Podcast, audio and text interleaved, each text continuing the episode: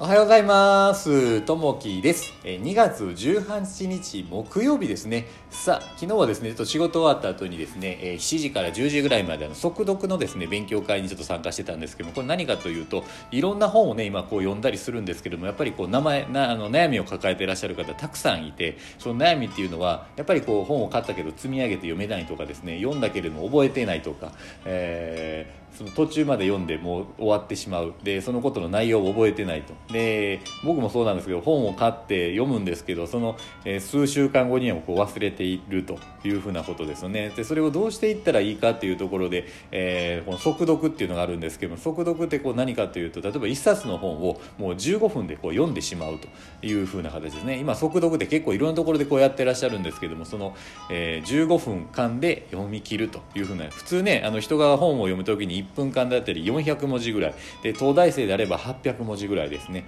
そういったあの文字数が読めるんですけどこれが例えば4倍読めると。400文字が1分で読めるんですけど1600からこう2000文字ぐらいをこう1分間で読めると。そうするとやっぱスピードがこう速くなってくると。さらにこう内容を簡潔にまとめてそれをお話しできるというふうなことですよね。こういったところが非常にこう大事になってくるかなっていうところでちょっと勉強を機能してまして。はい。こういったところをねどんどん取り入れていって本を好きなのでこうどんどんね、えーどういったこうどうやったらこう覚えていけるかっていうところを、えーしております。さあ、えー、と今日のお話はですね森を見る目ですね。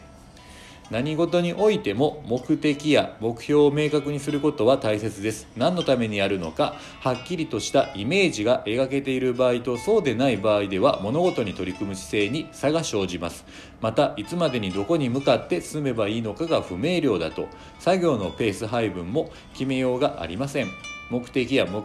的目標を明確にするためには全体像を見渡す広い視野を持つことでしょう。会社の経営理念や所属する部署が賑わうに、えー担う役割を理解することで自分が担当する仕事の意味や果たすべき目標も見えてくるものです。上司や先輩とコミュニケーションを取ることも大切でしょう。直属の上司がどのような問題意識を持って業務に取り組んでいるかを知ることで方向性がより具体的に理解できるはずです。木を見て森を見ずというように全体を見渡す視点を書いては目の前の仕事が要点を外したものになりかねません。森に意識を向けどうすれば貢献できるかを考えながら行動したいものです。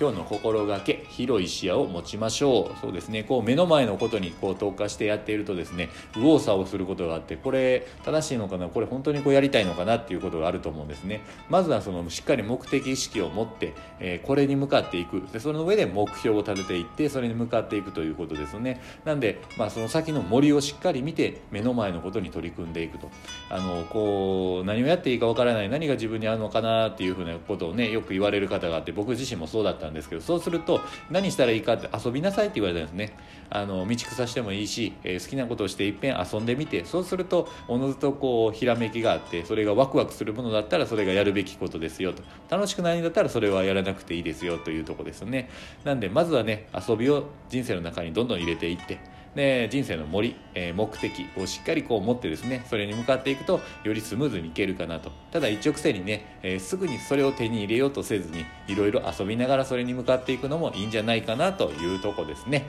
さあ、えー、と今日もね、えー木曜日、えお仕事の方お休みの方いらっしゃると思うんですけれども一日大切にしていけたらなと思います。今日も聞いていただきましてありがとうございます。じゃあまたね。バイバイ。